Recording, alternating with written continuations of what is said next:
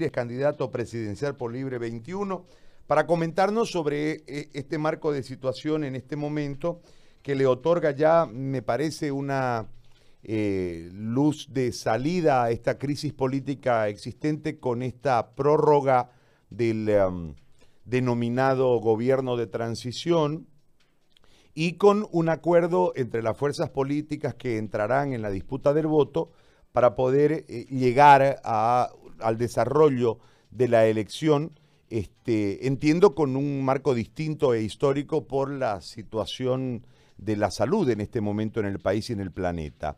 Queremos sus impresiones, ingeniero, los saludamos, bienvenido, gracias por, por atendernos de forma telefónica en esta oportunidad y le agradecemos por, por esta deferencia. Eh, que nos cuente su impresión, su opinión y después entraremos al, cuadro del país en este momento. ¿Cómo le va? Bienvenido, buen día. Gracias, José Gary, buen día y un saludo a toda la gente que te sigue allá en ah, Santa Cruz y a través de las redes en el país y en el mundo entero. A ver, es importante entender que mm, se había hecho un acuerdo, la fecha de ayer había sido acordada en tres reuniones donde todos enviamos delegados al Tribunal Electoral e incluso al Congreso, y se había acordado un rango de fechas que iban hasta el día 6 de septiembre. Ese acuerdo, producto de tres reuniones con todos los delegados, fue vulnerado, fue desconocido por el MAS en el Congreso por la instrucción de Evo Morales, que anticipó a agosto la fecha de la elección, mm, lo cual era mm, irrealizable desde el punto de vista del manejo del coronavirus. ¿Por qué quería Evo Morales votar en medio del coronavirus? Porque le interesa cambiar el eje del debate, en lugar de discutir 14 años de latrocinio, corrupción, autoritarismo, destrucción sanitaria, narcotráfico campeando, corrupción galopando. El coronavirus, como tú sabes bien, te distrae y todo el mundo está angustiado y preocupado por el coronavirus. Entonces cambiaba el tema del debate. Segundo, él contaba con que en medio del coronavirus eh, su gente salga a votar y en ciudades, en zonas urbanas, periurbanas, clases medias, populares, más reacias al más, tengan miedo de salir por el coronavirus. Y tercero, pues porque José Gari, tú sabes que mm, si, si, no hay misión de observación, si hay coronavirus, no hay misión de observación electoral. Y si el año pasado no teníamos misión de la OEA con la auditoría, Evo Morales hubiera robado la presidencia. Y sabemos que el fraude rural, caligráfico, de relleno de actas no empezó el 2019, lo vienen haciendo hace 10 años. Entonces, esos elementos llevaron a Evo Morales a tratar de precipitar esto y tristemente la gente del MAS acá se prestó a ello. Pues ayer creo que retornó la cordura. Quizás en algo ha ayudado el hecho de que, primero, que sistemáticamente hemos denunciado esto. Segundo, que el número de casos está subiendo raudamente y ya, como conoces bien, está golpeando también en lugares que por alguna razón, porque pensaban que el coronavirus era un invento del imperio y no sé, no sé cuáles historias, no acataban la cuarentena, incluso en el trópico de Cochabamba y demás lugares. Entonces hemos vuelto a lo, a original, si quieres, a acordar que era hasta el 6 de septiembre. ¿Y por qué es importante esto, José Gari? Porque mm, no es solamente el día de la elección. Tú sabes bien que 45 días antes tienen que empezar a trabajarse para preparar a los jurados, a miles de ciudadanos, colegios y demás. Y 45 días antes de la fecha de agosto, hubiera sido pues 17, 18 de junio. Estás hablando de aquí a dos semanas. Y tú sabes que los picos, eh, los números de contagio y el pico del coronavirus recién está empezando a llegar. Fijar para el 6 de septiembre te permite que las actividades de jurados electorales, sin que nadie arriesgue la vida por cumplir una obligación democrática, se iniciarán pues hacia el 20 de julio, julio con L. Eh, entonces hay, más tiempo. Dios quiera que para entonces ya la pandemia hubiera, hubiera bajado. Y me parece importante lo siguiente, el Tribunal Electoral hizo consultas individuales a todos los partidos. Si me preguntas, lo ideal para mí sigue siendo lo que yo propuse en marzo, que el Tribunal Electoral fije la fecha abiertamente en función a la evolución de la pandemia y que tenga la potestad para hacerlo. Pero entiendo que hay otros que tienen otros apuros y hay que buscar un mínimo de consenso y 6 de septiembre es mejor que 2 de agosto da cierta certidumbre, da cierta luz al final del túnel, porque también lo otro que hay que anotar, y concluyo con esto, José Gary, es muy importante. Hay una realidad. Eh, después de la crisis sanitaria, después del pico del contagio, va a llegar una enorme tarea de reconstrucción económica, tan dura quizás como la que enfrentó Bolivia el 85, la que enfrentamos el 2001 en medio de la crisis argentina.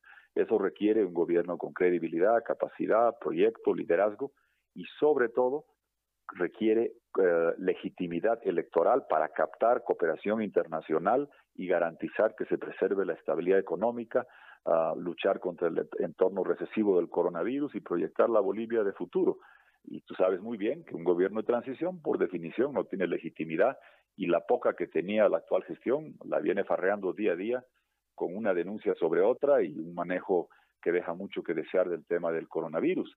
Entonces hay que tener cuidado de que mientras más se prolonga esto, más tiempo tenemos gobiernos de transición. Y ojo, un, dato, José Gari, no es solamente el gobierno, los ministros que ya eh, tenían que haber, teníamos que haber tenido un nuevo, una nueva administración nacional eh, en enero. Fíjate que ya estamos camino a tenerla seguramente en octubre, noviembre.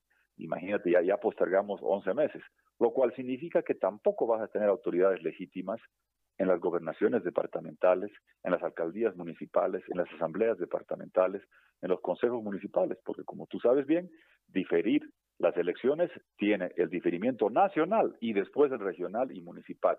¿Y qué significa? Que todos los estamentos del Estado carecen de legitimidad.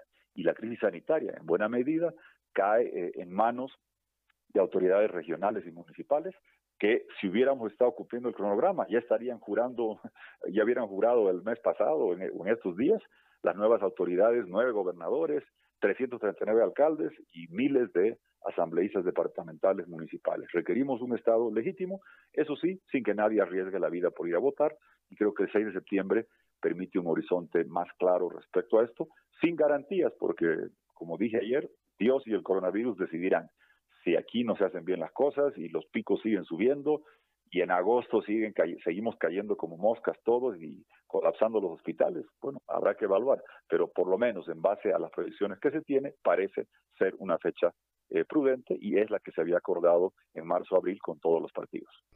Ahora, en, en este momento donde hay tanta eh, ineficiencia de parte de las autoridades en la administración de, del coronavirus, que tiene una repercusión también con escándalos muy fuertes de corrupción, eh, uno observa que la transición, al haberse eh, prolongado más tiempo, ha generado más complicaciones desde todo punto de vista. Yo pongo de ejemplo lo de Uruguay, por ejemplo, con un presidente nuevito haciendo gestión y generando políticas reales porque en realidad no está buscando el voto, sino desarrollando lo que en su momento o en el momento clave el país necesita.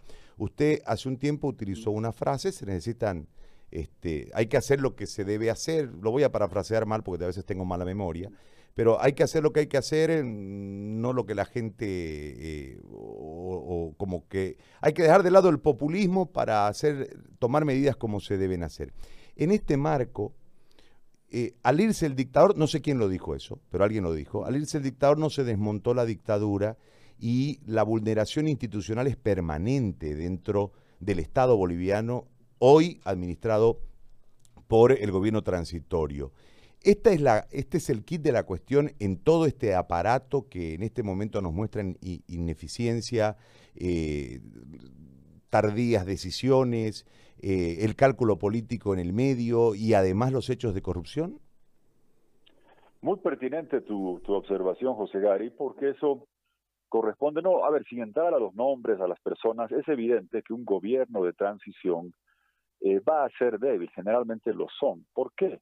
porque un gobierno que ingresa por unos meses, como entró el de noviembre, es difícil que atraiga a bolivianos y bolivianas talentosos, capaces y competentes, que todos están trabajando en algún otro lugar. Yo conozco una enorme cantidad de personas competentes, capaces. Tengo el orgullo de decirte que gente que trabajó conmigo está en estamentos altos del sector privado, del BID, de Naciones Unidas, de la CAF, etcétera, y si tú le dices a una persona de ahí, oye, deje su trabajo y venga hace tres meses, es muy difícil. Tú comprendes que es eh, casi imposible atraer el mejor talento en un gobierno de transición. Yo el otro día a unos amigos les hacía un desafío, que alguien me nombre tres ministros de la gestión de transición de Rodríguez Belcé y lo invito a cenar, porque nadie, nadie lo recuerda, uh, porque era un gobierno de transición que tenía que hacer elecciones.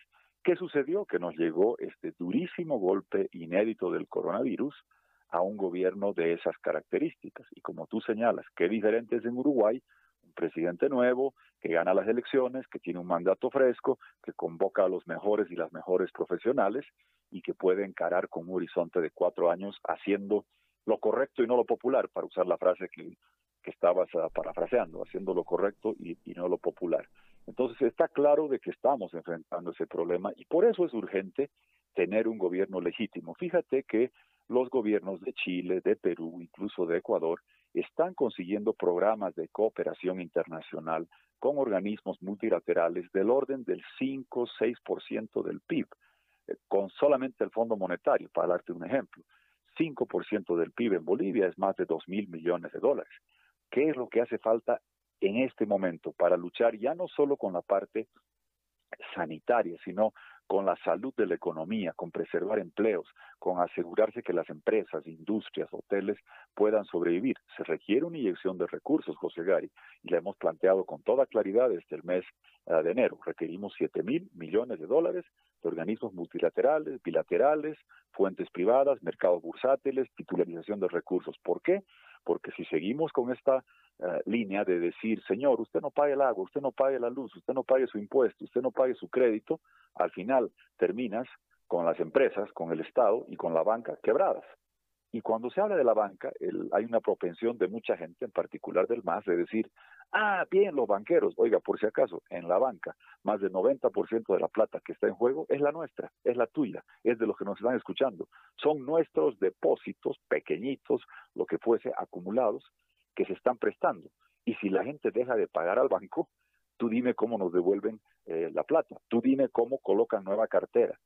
Si el Estado deja de percibir recursos, ¿cómo atiende los municipios, universidades? Por eso se requiere programas externos. Tú citabas ah, de, de, forma correcta el ejemplo de Uruguay, yo te cito también estos otros, Chile, Perú. Todos estos países tienen gobiernos con legitimidad absoluta que están captando gigantescos programas de cooperación internacional y te lo voy a decir muy claro, a un gobierno de transición en medio de elecciones y cuando el gobierno está en campaña, es imposible que lo pueda hacer por la naturaleza débil del gobierno de transición y porque lamento decirlo, te lo te hablo con conocimiento de causa, el escandalete de respiradores donde ha bailado el nombre del PIB, Banco Interamericano de Desarrollo, por primera vez creo que en la historia del organismo, gente del BID o consultores yendo a la fiscalía con, con medidas preventivas, comprenderás que ese organismo está absolutamente escaldado y que la reputación de Bolivia no es exactamente estelar en el tema del manejo de recursos. Esos temas, por pequeños que parezcan, hacen un daño cualitativo enorme en lo que el país necesita, captar recursos y la captación grande de recursos requiere un gobierno con credibilidad, con capacidad, con proyecto, con liderazgo, con una visión muy clara de lo que tiene que hacer y obviamente con legitimidad. Dicho eso, José Gari, la legitimidad no la vas a obtener si votamos este domingo y participa el 50% del padrón, porque la otra mitad tiene miedo de ir a votar. Entonces, ¿cuál es la combinación? Buscar votar lo antes posible, cuando la gente esté relativamente segura, para tener cuanto antes un gobierno con legitimidad. Pero esa legitimidad, te reitero, en agosto para mí era imposible. En 6, 6 de septiembre me parece que es posible, dependerá de, la evolución de la curva. Y señalo y, concluyo eh, eh, estas ideas con una, una adicional que dejo sobre la mesa. El problema de no tener alguna fecha que sea referencial, como es la del 6 de septiembre, de, dependiendo de la pandemia, es que creas un incentivo perverso para todos los estamentos del Estado, todos, nacionales, regionales y municipales, que son los que tienen que combatir el coronavirus, que en el fondo algunos de ellos deben tener este interés eh, incompatible de decir mientras más dure el coronavirus, más tiempo me quedo en el cargo y más aprovecho. ¿No es cierto? Entonces el incentivo no es a decir, caramba, trabajemos para acabar con el coronavirus, para bajar la curva de contagio, para testear más, para rastrear más, para curar más rápido, porque mientras más dura el coronavirus, más dura tu mandato, que ya de por sí está sobreextendido para todas las instancias nacionales, regionales y municipales del Estado boliviano. Usted citaba hace un momento una referencia lamentablemente funesto, funesta en el tema económico que es la UDP. Pero después de la UDP, acuérdese que viene el famoso Pacto por la Democracia, eh, en el que participa el general Banzer y el doctor eh, Víctor Paz Estensoro, Y de ahí viene el modelo económico en vigencia, ¿no? Con el 21060 y con una serie de medidas que en un criterio particular este, las toma Víctor Paz porque se iba a su casa, ¿no? Es decir, eh, las medidas eh, eran muy fuertes, el cierre de Comibol, etcétera, era un impacto social muy fuerte para el país, pero eh, con la etapa política y pública ya cerrada en ese último mandato, el doctor Paz asume la cuestión y va. Eh, aquí no podemos dejar de, lado el, contexto histórico político de cómo se llega a ese gobierno que eh, firma el pacto por, la democracia entre dos eh, opositores muy fuertes y enemigos políticos en ese momento. Ahora, ese momento de la UDP nos quiebra el país, ¿no? O sea, tuvimos un problema muy fuerte económicamente hablando y después esa salida tardó mucho tiempo. Usted es, eh, además de amante de la historia, especialista en números y lo va a tener seguramente más claro para refrescárnoslos. Entonces, ¿cómo nosotros desde ese ejemplo, con lo que está sucediendo hoy, que me parece que va a ser un poco peor a lo que se vivió en el momento de la UDP, este, podemos salir de este trance para instalarnos en lo que los empresarios en el mundo están denominando el nuevo normal para poder producir, porque ahorita estamos, eh, la, la, microeconomía, la gente está destruida económicamente, no tiene plata y encima va a salir a pagar créditos, etcétera, etcétera, y está muy complejo todo. ¿Cómo podemos hacer y en cuánto tiempo, desde este cálculo, con este factor histórico, podremos reactivarnos y poder eh, empezar a sonreír de otra manera? A ver, es eh, muy ah, apropiada la comparación que estás haciendo, porque el desafío va a ser gigantesco en cuanto a reconstrucción económica. Quizá no tan profundo como el 85, en el sentido que el 85 estaba destruido todo el aparato productivo, la economía, eh, colapsaron absolutamente los precios de los minerales y teníamos hiperinflación que llegó a estar en el orden de 28 mil por ciento al año, excepto Maduro y Venezuela, la más alta en la historia de, de Sudamérica que se, que se ha tenido. Maduro ya batió todos los récords ahora. Es evidente que el doctor Paz es el hombre más grande de la historia porque es el único hombre que ha cambiado un país dos veces. el doctor Paz lo hizo en los 50 con eh, la reforma agraria, con el voto universal, ah, con lo que hizo en la educación, con lo que hizo con las minas. Es decir, hoy tenemos una democracia donde votamos quechuas, aymaras, mestizos, todos iguales y los campesinos trabajan la tierra gracias a que él transformó el país y lo volvió a transformar otra vez el 85, dando la estabilidad ah, de la que hoy seguimos gozando. Yo diría que el desafío tiene, la, tiene una ventaja en relación al 85. Primero, es que hay tiempo de evitar que se desboque la inflación, la economía o el tipo de cambio. Hay tiempo si es que tenemos un gobierno legítimo hasta antes de fin de año que tenga la capacidad, como estamos proponiendo, y la credibilidad de instrumentar un programa de cooperación grande para pasar el año y medio, dos años que van a ser duros al principio. ¿Cuál es la ventaja que tenemos sobre el año 85? Es que esto no es un tema de largo plazo de sufrimiento de reconstrucción de años. Esta ha sido una caída debido al desfalco económico del MAS que se farreó los dólares del gas, que despilfarró el gas, que quemó reservas y nos dejó un déficit dual. Dos, la recesión del coronavirus, que para el próximo año ya irá, amainando. Tres, una caída de precios de gas que nos va a golpear eh, los últimos meses de este año, los primeros meses eh, de este año. Entonces, el próximo gobierno tiene que, que, necesariamente hacer lo que hemos propuesto, un programa de 7 mil millones de dólares, suficientes dólares para garantizar que no tengas los problemas de la UDP, de que el tipo de cambio se te vaya por el cielo, que no tengas hiperinflaciones, que puedas pasar un puente de un año, un año y medio, que va a ser complicado, reconstruir la economía post-coronavirus, salvar las empresas, rescatar los hoteles, ayudar a las industrias, eh, capitalizar a la banca, porque es importantísimo capitalizar a la banca. La, última vez que se hizo programas de capitalizar y fortalecer a la banca fueron los que hicimos el año 2000, 2001, 2002, el FERE y el PROFOP. Estaba hablando con mucha gente eh, y con muchos de mis colaboradores les explicábamos los detalles de lo que se tuvo que hacer, porque es la última vez que hubo una crisis eh, semejante a la que vamos a vivir ahora. Ahora, dicho eso, ¿cuál es la ventaja que tenemos en relación con lo que pasó el 85? Hay varias ventajas y una desventaja. Las ventajas que tenemos es que hoy día tenemos contratos de gas de venta con Brasil y la Argentina. En los 80 no lo teníamos. Cayó el precio, sí, se recuperará. Y una misión del próximo gobierno, y yo lo he dicho clarito, es sentarse con Brasil y la Argentina y decir, a mí no me toman el pelo, porque nos han tomado el pelo Argentina haciendo un contrato variable, donde en el mes de invierno, cuando le hace frío, tienes que ordeñar la vaca para sacar 17 millones de metros cúbicos de gas y después bajas a 10, es un pésimo manejo técnico de campos. Ellos tendrán que construir plantas de almacenaje o hacer un contrato que favorezca a ambas partes y no que el vendedor, que somos nosotros, tiene que a las vacas tres meses hacerlas pomada, sacándoles el gas y después saca menos porque eso es lo que le conviene al comprador.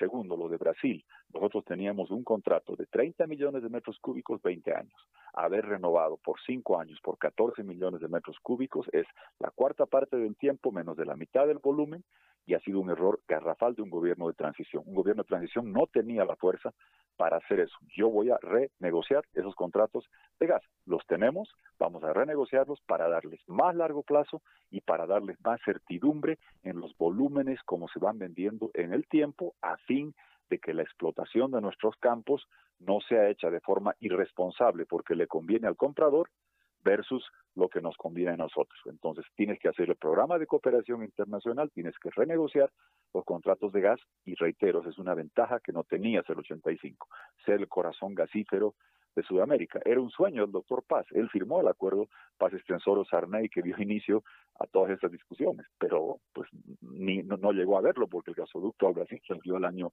99 y el de Argentina lo reactivamos eh, el 2004. Entonces tenemos esa ventaja. La otra ventaja que tenemos es que gracias a Dios tenemos casi la mitad del litio del planeta y tenemos la posibilidad en un mundo hiper recontra digitalizado que se viene por el coronavirus hacer realidad lo que hemos planteado en enero. Corazón Verde Digital se llama mi propuesta, Gay. Bolivia digital, gobierno digital, acumulando los centros de datos acá. Todos vamos a estar digitalizados. El mundo digital requiere menos gasolina, requiere menos carbón, requiere eh, menos diésel y requiere mucho más baterías de litio. Entonces tenemos un potencial enorme. La dificultad está en el primer año, año y medio, que hay que eh, pasarlo con programas de cooperación multilateral internacional de apoyo financiero claros, renegociando los contratos de gas, para después proyectar una Bolivia inmensa, porque el 85 el doctor Paz podía haber desarrollado todo el litio, no había baterías de litio, no había celulares, no había tabletas, recién había el 85 las computadoras personales, esas que pesaban 20 eh, kilos en tu escritorio, esas piezas que yo que yo tenía en, en ese entonces. Entonces la ventaja de lo del gas, del litio, el desarrollo del sector agropecuario, que ha estado muy golpeado o no ha sido debidamente apoyado en los 14 años del MAS, pero existe una base hoy día con todo lo que hizo, se, hizo como el proyecto Lowland de tierras bajas, de desarrollo de la soya, de desarrollo de la carne, sí, hemos avanzado mucho más que el 85. Tristemente, no tanto como Paraguay. Me da pena decirte, José Gary, que en la Feria de Santa Cruz los paraguayos venían hace 20, 23 años a Santa Cruz a aprender de nosotros los bolivianos cómo hacer más soya y cómo hacer más carne y ahora nos ganan 3 a 1, 4 a 1 y nos colean. Pues bueno, hay oportunidades, hay una base para reconstruir que, que está ahí si tenemos un gobierno capaz y competente. Entonces, esas ventajas creo que permiten reposicionar al país y la posibilidad de hacer de Bolivia el corazón integrador con el ferrocarril bioceánico. En fin, hay muchas, muchas posibilidades y no cabe duda que la Sudamérica de hoy, con la bonanza al influjo de las compras chinas, es un mucho mejor vecindario que el que teníamos el año 85. Entonces, ah, hay muchas ventajas para reconstruir mucho más rápido en relación al 85, la desventaja es que no hay el doctor Paz, es el hombre más grande de la historia, pero nadie se puede comparar con él, pero por lo menos aprendamos de sus ejemplos, de saber encarar el desafío el momento que toca, y cierro con, con algo que me parece central. Tocaste de pasadita algo muy importante. El doctor Paz no buscaba la reelección. La reelección presidencial inmediata ha sido el veneno de la democracia boliviana. Yo pensé equivocadamente que teníamos la madurez para ir al sistema brasileño, argentino, norteamericano, de un mandato, una reelección y de ahí te vas a tu casa. Y viste lo que pasó con Evo Morales. Tenía una reelección, prometió solamente tener una, hizo el fraude judicial del 2013 para sacar tercer mandato, buscó el referéndum, le dijimos que no, hizo la otra trampa constitucional, un invento tras de otro. Ahora mismo lo viste, hicimos un gobierno de transición que entró para solo hacer elecciones, al poco tiempo cambia de criterio, entra en campaña y ahora en lugar de hacer historia, prefirió hacer campaña, en lugar de atender el coronavirus, también tiene que hacer campaña y estamos viviendo esas dificultades. Yo lo dije en enero por escrito y lo voy a cumplir. la reelección presidencial inmediata, lamentablemente nuestra república, ojalá de 30 años tengamos una nueva generación más madura, que sepa que si, hay reglas en la Constitución se las respete y no se las viola como Evo Morales. Pero hoy por hoy hay que volver al sistema de un mandato y no hay reelección presidencial inmediata, porque eso te obliga, José Gari, a hacer lo que estabas diciendo, lo correcto y no lo popular, para que la historia te recuerde bien como lo recuerda hoy al doctor Paz, y no lo popular de corto plazo. Te aseguro que si Mauricio Macri en Argentina no hubiera tenido la reelección presidencial inmediata, quizás mejor le hubiera ido, porque quiso hacerlo popular en vez de lo correcto, tardó y fíjate que después se quedó sin la reelección y con la economía de Argentina en problemas yo tendría que haber cerrado aquí la entrevista porque se me acabaron las preguntas, pero en medio de lo que usted en este momento hablaba, se me ha quedado algo y quiero consultárselo, que en realidad uno aprecia, nosotros lo de comunicación apreciamos el tiempo porque vendemos el segundo, ¿no? este, eh, la, la, hoy el tiempo, por 7 eh, días, 14 días, 21 días, etcétera, en el tema del COVID, nos hace apreciar el tiempo. Usted hablaba de, del tema del litio, de litio, perdón, la industrialización para la comercialización, la captación, entiendo, de inversiones, el desarrollo para poder generar eh, una, una ganancia al país, un ingreso al país, una fuente de ingreso al país. ¿Cuánto tiempo tardaría en implementarse esto para hacerlo plata? No sé si se la planteo bien la pregunta, pero así más o menos la concibo. Mire, seguramente José Gari va a ser parecido al sueño del gas. Eh, el doctor Paz tenía el sueño de hacer el gas con Sarney. Se tardó mucho. Jaime Paz hizo el primer contrato y no estuvo ahí para disfrutarlo. Pero fíjate que fueron años de trabajo. Claro, había que construir un gasoducto, era mucho más complejo. Y después de años de trabajo, yo recuerdo que Herbert Müller ah, negoció ese contrato original de gas el año 92, 93, se firmó y recién el 99 abrimos el gasoducto hay que trabajar con esa perspectiva. Si un gobierno dice yo voy a hacer esto y solo voy a hacer lo que se haga realidad mientras yo tenga mis cinco años, pues no está haciendo. El, gas transformó Bolivia, como tú sabes, y hemos vivido 99, 2019, esos 20 años, hemos vivido del contrato del gas con Brasil, del IDH, y con el aporte de gente como Herbert Müller, la ley del IDH que hizo Armando Bacadíes, algún día les haremos los monumentos que estos dos señores merecen, porque hemos, y, Evo Morales viajaba por el país hablando de la plata que llegaba a los municipios, a las gobernaciones, a las alcaldías, sin recordar que era gracias al contrato que hizo Herbert Müller, al que él se opuso, y a la ley del IDH que promulgó Armando Bacadíes, a la que él también se opuso.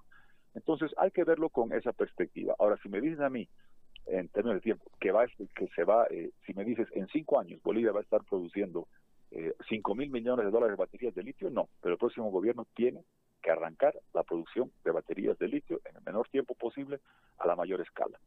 La gente, un colega tuyo me preguntaba el otro día, si usted llega a ser presidente, ¿qué haría el primer día? No, no, no, yo no esperaría el primer día. Lo que viene es tan grave que pasada la elección y el momento que el pueblo te dé el apoyo, si Dios quiere, ese rato tienes que hacer las dos cosas más importantes. Primero, subirte a hablar con los gobiernos que tienen influencia en los organismos, Estados Unidos, Unión Europea, China y, los otros para decir necesito, hemos salvado la democracia, tenemos que salvar la economía, hemos expulsado una tiranía, no queremos ah, ser víctimas del contraataque de los venezolanos y cubanos. Yo conozco mucha gente, tengo enorme credibilidad en ese campo y puedo, podemos hacer lo que hice alguna vez con el hippie. Conseguimos 5.500 millones de dólares de condonación de deuda yendo a hablar con los organismos y con los socios principales de los organismos, mostrando que íbamos a luchar contra la pobreza y conseguimos ese paquete.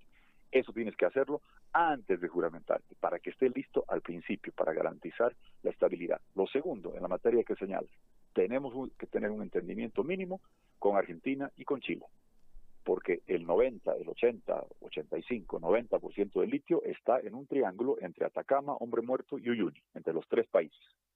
De nada sirve que nosotros digamos, señores, empresas chinas, coreanas, alemanas, el litio, las baterías las hacemos acá, vengan acá, hacer las manufacturas, nos asociamos, traemos la inversión.